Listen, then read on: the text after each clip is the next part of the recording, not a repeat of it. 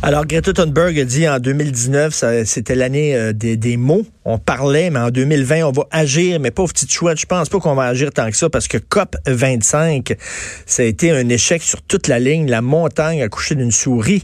Et euh, Loïc Tassé, chroniqueur, Journal de Montréal, Journal de Québec, a écrit un excellent texte là-dessus. Il est avec nous. Salut Loïc. Oui, bonjour Richard. Est-ce que tu es surpris, Loïc, euh, soudainement? Ça, ça comme c'est un peu ça file en autre boudin. Non, je suis pas surpris étant donné les nouveaux dirigeants qu'on a autour du monde. On sait très bien que les États-Unis se retirent euh, de l'accord euh, sur Paris et que bon, et que Donald Trump croit pas au changement climatique, donc ils ont saboté l'accord. Le Brésil avec Jair Bolsonaro veut exploiter absolument euh, les richesses de l'Amazonie, donc eux aussi ont fait tout ce qu'ils ont pu pour freiner de nouveaux accords. La Chine et l'Inde, même chose, ben veulent pas du tout de cet accord. Donc non, j'ai pas été surpris du résultat. C'est malheureux, mais on en est arrivé là. Et l'Arabie saoudite, on l'a vu, qui sont allés ah. en, bourse récemment. C'est la plus grande entrée en bourse de l'histoire de la bourse avec justement une entreprise pétrolière. Donc, vendre, vendre du pétrole, vendre de l'art noir, ça fonctionne encore. Oui, oui. Aramco euh, n'a pas vendu. Euh, c'est la compagnie nationale de pétrole euh, de l'Arabie Saoudite. Ils vendent quelque chose comme 1% de la compagnie et on dit que c'est la compagnie la plus profitable au monde. Et avec ce 1%, effectivement, ils vont chercher des sommes astronomiques pour faire autre chose par contre, parce que eux voient la fin du pétrole en Arabie Saoudite, ils voient bien que ils vont pas vendre de, pétrole éternellement, et en fait, ce qu'ils veulent faire avec cet argent-là, c'est transformer leur économie et euh, faire une transition de l'économie pétrolière vers autre chose. Mais pour le moment, ils ont besoin de vendre du pétrole. Et tu parlais de la Chine et l'Inde. En même temps, tu sais, la Chine et l'Inde, c'était des pays pauvres, c'était des pays très pauvres. Là, soudainement, se sont rendus des puissances économiques. Ils ont enfin une, une classe moyenne qui peut euh, s'acheter des autos, qui peut euh, voyager en avion. Et là, l'Inde et la Chine nous dit, ben écoutez, là, pendant des centaines d'années, vous avez pollué sans, sans aucun problème. Et là, vous nous demandez que maintenant, nous, nous avons les moyens de consommer enfin. Vous nous demandez de soudainement faire preuve de vertu. On peut les comprendre en disant, écoutez, allez vous, allez, allez vous promener, là? Oui et non. Oui et non parce que euh, d'abord euh, la question c'est que tu sais on peut jouer ça longtemps ce genre d'argument là. D'abord il faut dire les choses que ce qui arrive en ce moment c'est que l'Inde et la Chine sont toutes deux responsables de 80% des nouvelles émissions de gaz à effet de serre, d'accord? Donc chaque fois qu'on réduit ici, eux augmentent là-bas. Donc c'est comme si on en fait on travaillait pour eux en ce moment mmh. quand on réduit nos gaz à effet de serre en ce moment. Deuxièmement euh, la Chine et l'Inde euh, continuent à utiliser un gaz, surtout en Chine, ils utilisent du charbon et en Chine, en, Inde aussi, mais c'est extrêmement polluant. C'est en plus un charbon qui est de très mauvaise qualité, donc qui, qui contient beaucoup euh, de soufre, qui, qui pollue davantage. Donc, je veux dire, un instant là, ces pays-là ont, c'est vrai, un développement économique important, mais tu peux jouer avec ça. Tu peux dire oui, mais en même temps, euh, ce développement économique, vous l'avez connu grâce à la science et la technologie euh, des pays occidentaux. C'est nous qui vous avons donné cette science et cette technologie-là. Par vous-même, vous l'auriez pas eu n'est-ce pas? Mmh. euh, Donc moi, tu sais, ce genre d'argument là où on dit ah ben vous vous l'avez fait donc on va le faire. Non, euh, je pense que de toute façon le problème actuel c'est pas ça. Le problème actuel c'est que dans les pays industrialisés on diminue notre euh, notre euh, nos émissions de, de, gaz carbonique, on les diminue réellement au Canada, aux États-Unis, en Europe, etc. On diminue les émissions de CO2, mais ces pays-là les augmentent. Alors, moi, je dis pas qu'ils doivent. Euh, ce que je dis, c'est qu'ils doivent aussi faire leur part et diminuer, et ils ne le font pas. Il y a des, des gaz, euh, ils pourraient le faire très facilement avec euh, des, avec davantage d'énergie renouvelable. Ils pourraient le faire avec davantage de, de, de, centrales, avec des nouvelles technologies nucléaires. Je parle pas de l'uranium et je parle pas euh, je parle du thorium par exemple, qui est très très peu, euh, qui, qui, est très peu radioactif, qui est très sûr. Il y a toutes sortes de choses. Ils travaillent dans ce sens-là aussi. Est-ce que mais, je me fais, je me fais, je me fais l'avocat du diable encore oui, oui. pour euh, la conversation.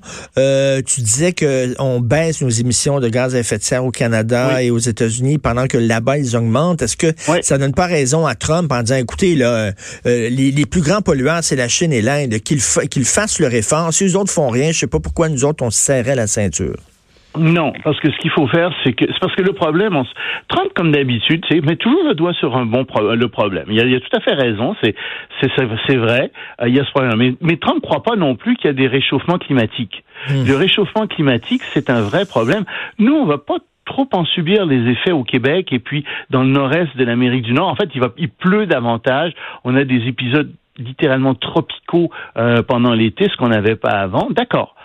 Mais ailleurs, il y a de la désertification, euh, le niveau de l'eau monte, il y a vraiment des gros problèmes, ça provoque des migrations, ça provoque des catastrophes naturelles, ça coûte extrêmement cher à l'économie mondiale, c'est vraiment en train de détruire une partie euh, de, de, de l'habitat d'humanité oui, ça pose des problèmes globaux qui sont très, très, très sérieux. Et il faut qu'on se mette tous ensemble pour y travailler. Il faut qu'on marche dans la même direction ensemble. Donc, dans ce sens-là, quand Trump dit ah ben ça sert à rien de, c'est comme ici on pourrait dire ah ben ça sert à rien de de de de, de, cesser d'émettre des gaz à effet de serre ou de diminuer puisque l'Inde et la Chine. Non non, il faut qu'on continue dans cette voie-là. mais, mais, on le fait. Mais le Parti libéral le veut justement. Je te prends la balle au bon. Là, le Oui, Parti oui. libéral veut justement qu'on ait des genres d'états généraux sur sur sur les, les changements climatiques. Mais moi je me dis et là tu vas tu vas me traiter de défaitiste Loïc avec raison. Mais je Non, me dis même, même si on était vert vert vert, le vert foncé sapin, Oui, oui. même si on était le, exemplaires, on est une goutte dans l'océan. Tu sais, si la Oui. Chine et l'Inde continuent à polluer, qu'est-ce que ça donne? Oui, oui, bah, ça donne quelque chose, mais ça donne pas grand-chose.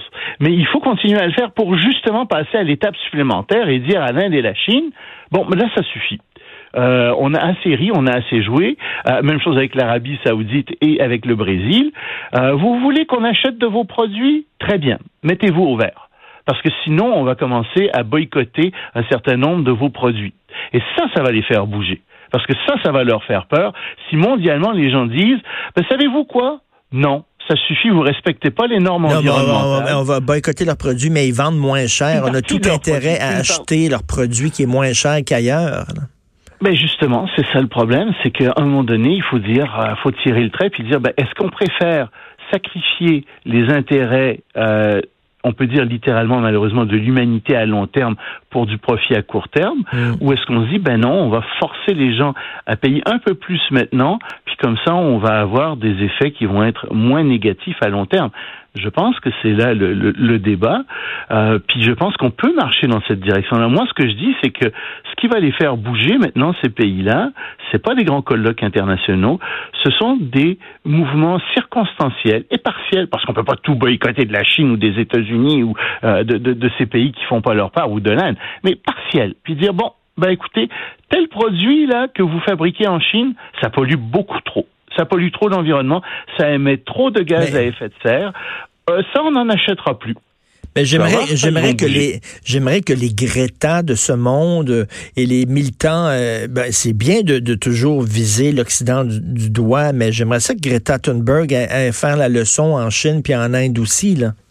Ben oui, mais c'est ce que je te dis, c'est Mm. là qu'est le problème. Mm. Mais, mais nous, pour pouvoir faire la morale aux autres, faut qu'on continue par contre à faire des efforts, puis qu'on continue à, à diminuer nos, nos émissions de CO2 et de, de, de, de gaz à effet de serre. faut qu'on continue à faire ça. Parce que si on le fait pas, si on ne diminue pas, et le Canada le fait, euh, les États-Unis l'ont fait, reste à voir ce qui va arriver avec Trump, là, mais l'Europe le fait.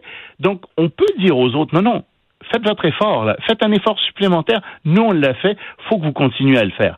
Et je trouve qu'ils ne font pas assez d'efforts. Et je dis, le boycott est une des façons de le faire. Un boycott, pas sur tous les produits tout le temps, mais un boycott partiel, circonstanciel, pour certains produits qu'on identifie. On dit, ça, là, vous, avec ça, vous produisez beaucoup trop de gaz à effet de serre. On va cesser d'en acheter si vous changez pas votre votre façon de faire. C'est tout. Parce que c'est la seule chose qui va les faire bouger. L'argument financier les fait bouger. Et tu sais, on n'est pas les seuls à faire ça. Les institutions financières internationales commencent à penser comme ça.